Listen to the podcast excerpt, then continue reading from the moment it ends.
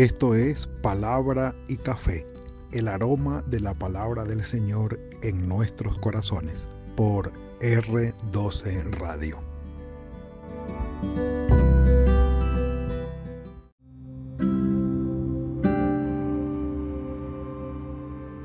Señor, mis planes están bajo tu voluntad.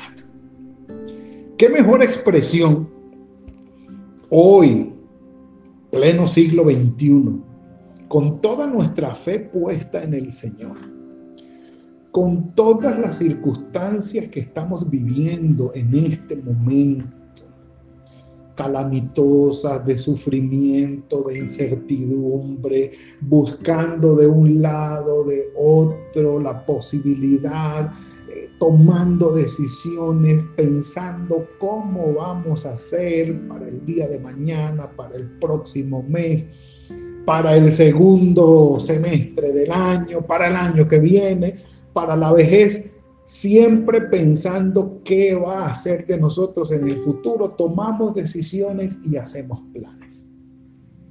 En el capítulo 11 del libro de Génesis se encuentra nada más y nada menos que, ustedes ya saben, el relato de la torre de Babel.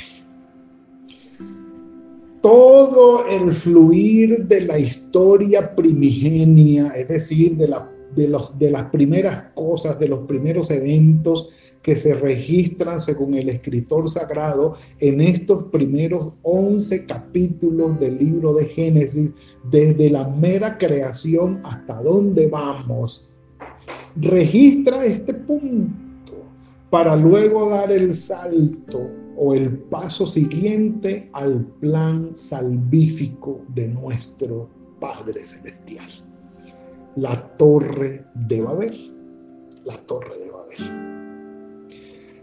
Se mencionan en el capítulo 10 y es la razón por la que no lo vamos a tocar en este momento. El capítulo 10 habla de los descendientes de los hijos de Noé, de Sem, Can y Jafet. Debería ser en ese orden, pero no están en ese orden. Están en el orden de Jafet, Cam y Sem. ¿Por qué se invierte ese orden? Tiene un propósito, mañana lo vamos a ver, porque va a ser la introducción a la historia de Abraham, a la historia de Abraham. La torre de Babel termina el diluvio, el linaje de los hijos de Noé, sus descendencias y las naciones, dice que se esparcieron sobre la tierra después del diluvio a manera de bendición. Pero en lo que fue la compilación de este hermoso libro de Génesis, inicia el versículo 1 del capítulo 11 diciendo, tenía entonces toda la tierra una sola lengua y unas mismas palabras. Aconteció que cuando salieron del oriente, hallaron una llanura en la tierra de Sinar. Estamos hablando entre los dos ríos, eh, Éufrates y Tigris, el Tigris y el Éufrates, lo que es básicamente la tierra de Irak hoy. En la antigüedad, la Babilonia, conocida como la Babilonia antigua, salieron del oriente, hallaron esa llanura en la tierra del Sinar y se establecieron allí. Es muy difícil, y, debo confesarles esto, es muy difícil encontrar una cronología, una secuencia lógica de lo que pasa en el 10 y pasa ahora en el 11. Es muy difícil por la compilación del libro como tal, pero sobre todo por los propósitos del escritor sagrado. No, no está en las manos del escritor sagrado o en la mente del escritor sagrado construir una historia lógicamente o cronológicamente o científicamente viable, punto a punto, paso a paso, fluida de manera que tenga concordancia. No es el objetivo del escritor sagrado. El objetivo del escritor sagrado es mostrar cómo Dios, el origen de todas las cosas que existen, le ha dado sentido a la vida y está desarrollando su plan para la salvación de la humanidad. No es un plan, no es un, eh, ¿cómo se llama? Un propósito científico, mucho menos histórico, tampoco arqueológico, no. Es un propósito teológico, lo primordial allí. Entonces, digamos que es el enfoque desde donde lo vamos a mirar. Entonces, establecidos allí, dice, un día se dijeron unos a otros, vamos, hagamos ladrillo, cosámoslo con fuego. Así el ladrillo le sirvió en lugar de piedra y el asfalto en lugar de mezcla porque no había allí cómo hacer otro tipo de construcción. Estamos hablando de la tierra del Sinar, el lugar de lo que es los caldeos o los sumerios entre los ríos Tigris y Éufrates. Estamos hablando mucho más atrás del, eh, del siglo XX antes de Cristo. Estamos hablando antes de eso. O sea, digamos que fue exactamente lo contrario de ahora. Son 21 siglos después de Cristo. Bueno, 21 siglos antes de Cristo. Estamos hablando de un muy buen tiempo atrás. Muy buen tiempo atrás. Dice, versículo 4. Entonces se dijeron, vamos, edifiquémonos una ciudad y una torre, cuya cúspide llegue al cielo y hagámonos un nombre por si fuéramos esparcidos sobre la faz de la tierra. Este versículo resalta aquí en el relato. No solamente estaban juntos y tenían sus habilidades para hacer las cosas, para programarse allí, sino que expusieron sus planes. Vamos, Hagamos una torre, edifiquémonos una ciudad y una torre. Y quiero decirles que exactamente hablando de la arqueología, en la tierra de los caldeos, en Sumeria o en los sumerios, o lo que es Babilonia o Irak hoy, precisamente hay unas torres construidas a manera de pirámide que se llaman los sigurats y quienes han querido identificar la torre de Babel han identificado a un sigurat que se llama Etemenanki. Etemenanki.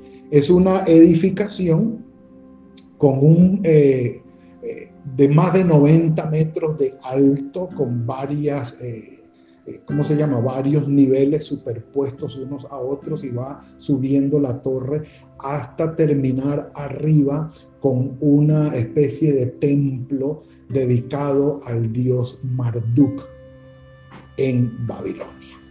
Ustedes pueden eh, buscarlo en, internet y leer un poquito más, pero no han identificado esto con el relato específicamente. Eh, es muy difícil, pero dice sí pudo haber ocurrido ese relato aquí porque es el lugar sobre la tierra donde se dan este tipo de construcciones. Pero aparte de eso, hay un relato que coincide, digámoslo así, e-, es el relato babilónico de la torre de Babel.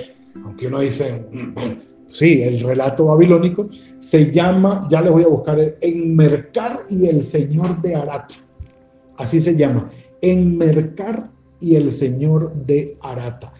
Es el relato babilónico que explica la confusión de las lenguas. Y básicamente es por una pelea de celos entre los dioses que se da la confusión. Ustedes pueden también buscarlo y, leerlo y, mirarla. Ahí aparece en internet la sinopsis, eh, la explicación, el resumen. Es extraordinario ver esto, pero entendemos y vemos aquí cómo todo esto fue una intervención de Dios en la humanidad para lograr sus planes y propósitos. Ahora,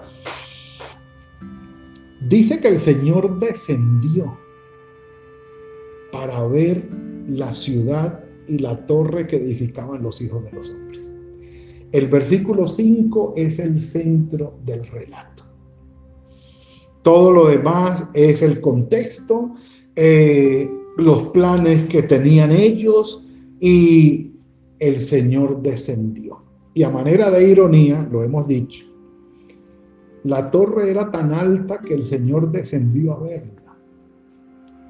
Sí, porque era más bien una expresión de la soberbia humana, el querer ascender bajo sus propios, eh, con sus propios medios, llegar hasta arriba, eh, no atender al mandato del Señor de esparcirse sobre la tierra y de multiplicarse, sino más bien de quedarse allí en un mismo lugar.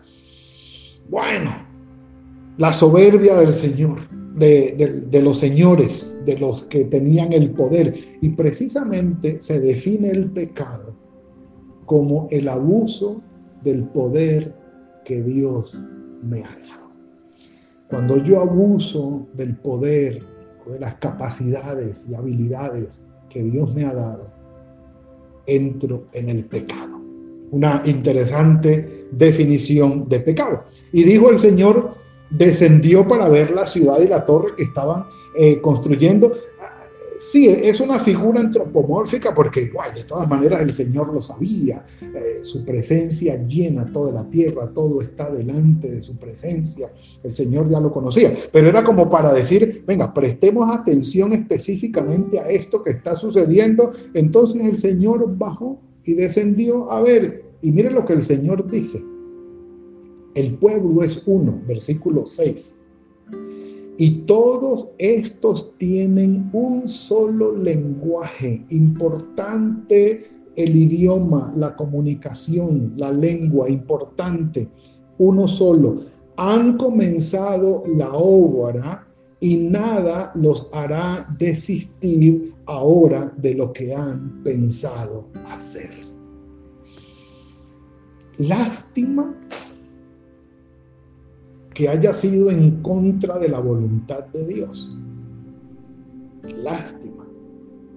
Pero el hombre, el ser humano es habilidoso, inteligente, poderoso. Sí, es el término Geber. El término Geber para, referirse al hombre como tal, Geber, ser humano, resalta su inteligencia resalta su poder, resalta las habilidades que tiene, la independencia de cómo propone, hace los planes y logra sus planes.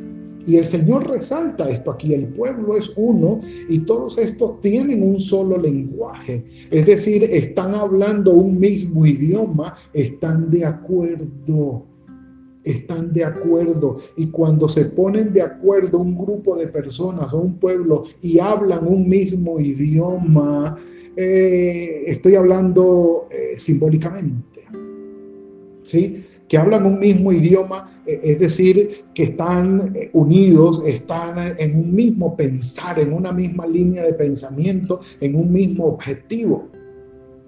¿Andarán dos juntos sin ponerse de acuerdo o sin estar de acuerdo? Preguntó el profeta. No, no. Entonces, el Señor básicamente está diciendo, este pueblo está junto, están hablando un mismo idioma, están en la misma página, están de acuerdo con lo que quieren hacer y se han propuesto hacer algo, no de acuerdo con mi voluntad, pero lo van a lograr, lo van a lograr. Nada los hará desistir ahora de lo que han pensado hacer. Lo que yo digo es, ¿qué tal? Donde todo esto hubiese sido a favor de la voluntad de Dios, hubiera sido un espectáculo. Un café por eso. Ah, mm, mm. Cuando el hombre se propone hacer algo de veras y le pone todo el corazón, lo logra.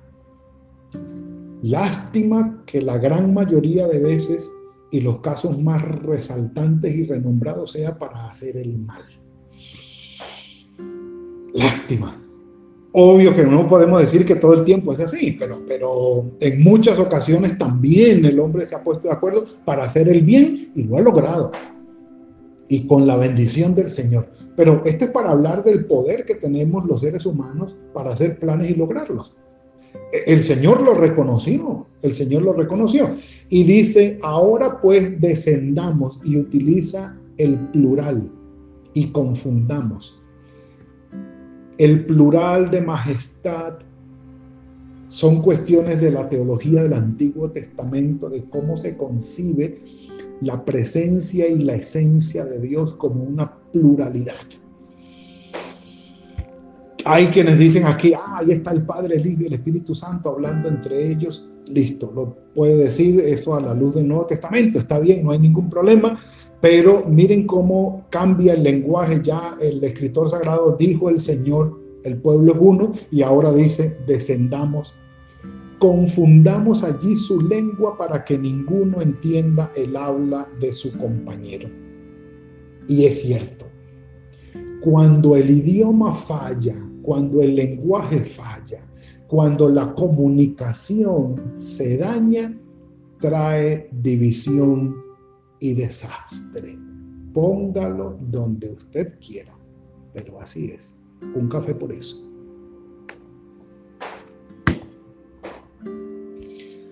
Comunicándonos algo, podemos vivir mejor, dijo un cantante conocido.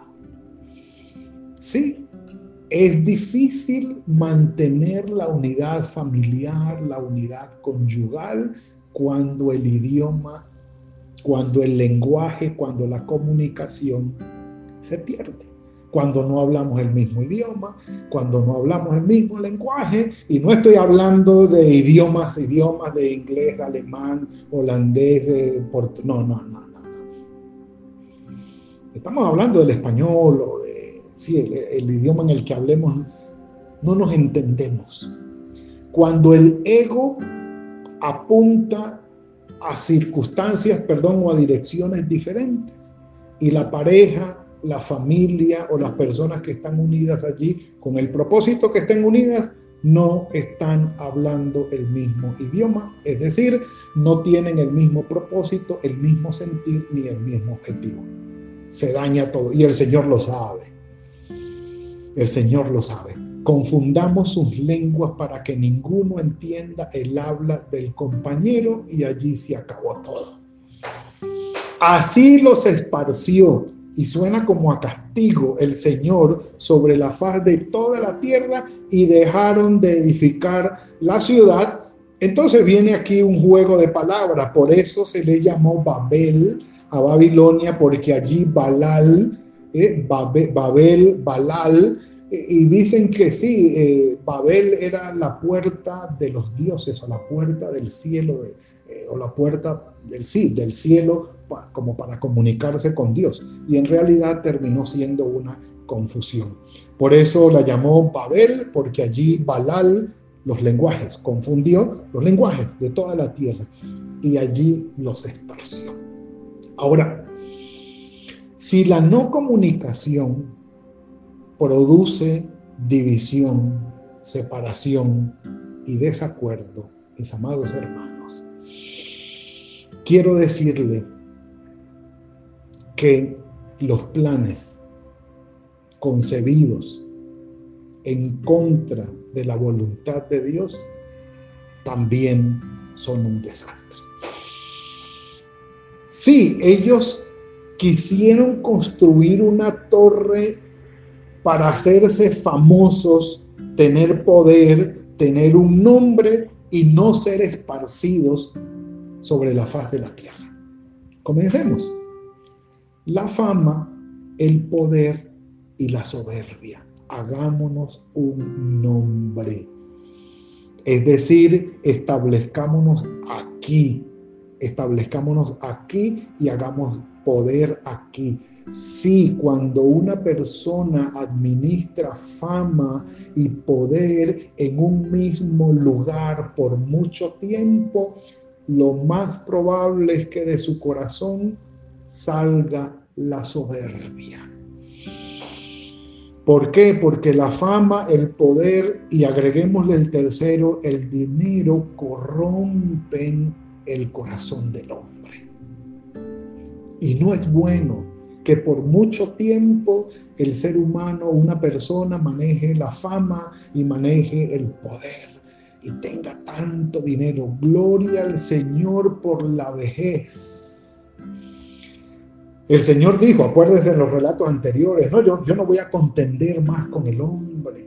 Sus años van a ser 120 y nada más. Usted se imagina un personaje con fama, poder, dinero y lleno de soberbia y de maldad viviendo 969 años. ¿Quién se aguanta a ese personaje? Nadie.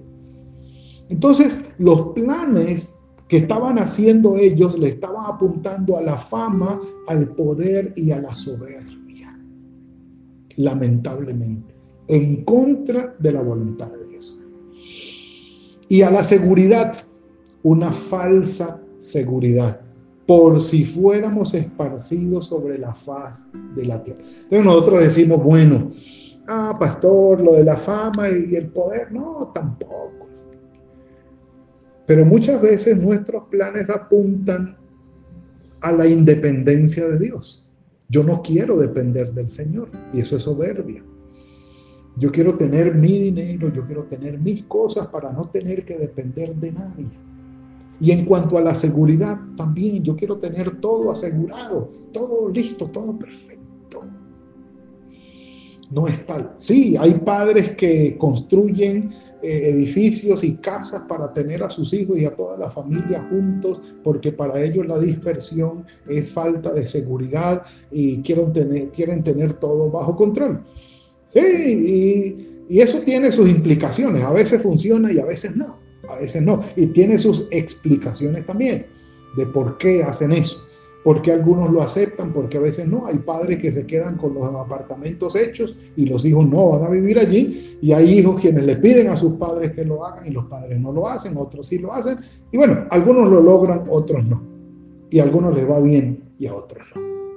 El punto es, siempre queremos buscar con nuestros planes una independencia de Dios y una falsa seguridad. Mis amados, sometamos nuestros planes al Señor Encomienda al Señor tu camino, confía en Él y Él hará. Salmo 37.5. Encomienda al Señor tus obras y tus pensamientos serán afirmados. O como lo dijo en Santiago capítulo 4. Ustedes los que dicen mañana iremos y haremos y negociaremos y ganaremos, Mejor hagamos los planes diciendo si el Señor quiere, si es la voluntad del Señor. El futuro, mis amados, es incierto, es verdad. No busquemos ni fama ni poder. No nos alleguemos a la soberbia. Tampoco busquemos una falsa seguridad puesta en las propiedades, en las cosas y en el dinero. Busquemos nuestra seguridad en el Señor. Sí, puede haber dinero, sí puede haber propiedades, pero que nuestra fe, nuestra confianza, nuestra esperanza no esté puesta en ello. ¿Qué vendrá de futuro? Confiemos en el Señor. Él nos ha dado habilidades. Sí, podemos hacer cosas grandes, podemos emprender cosas grandes para el Señor, pero todos nuestros planes que estén sometidos a la voluntad del Señor y que sea Él obrando en nosotros, dándonos todo lo que necesitamos y que nuestro corazón esté en paz y en plena confianza de que el Señor hará, que el Señor los guarde y los bendiga. Padre, gracias por este tiempo que nos has prodigado hoy. Solo queremos confiar en ti, Señor, esperar en ti y recibir de tu mano lo que tienes preparado para nosotros. Perdónanos, Padre, si nuestros planes muchas veces van en contra de tu voluntad. Perdónanos si usamos el poder que tú nos has dado, las habilidades que nos has dado, las capacidades que nos has dado para hacer cosas en contra de tu voluntad, independiente a ti, oh Señor. Que todo esto podamos usarlo en la línea de tu voluntad. Que podamos planear pero confiando y esperando en ti, buscando esa seguridad solamente en ti, oh Señor. Son tiempos difíciles los que vivimos ahora. Son tiempos inciertos, Señor. Pero te suplicamos que tu Santo Espíritu nos guíe a someternos a tu voluntad, a dejarnos guiar por ti, a mantener nuestra comunión contigo y a dar pasos que estén en línea con lo que tú quieres para nosotros. Guíanos y regálanos tu paz, oh Señor, esa paz que sobrepasa todo entendimiento. En tus manos estamos.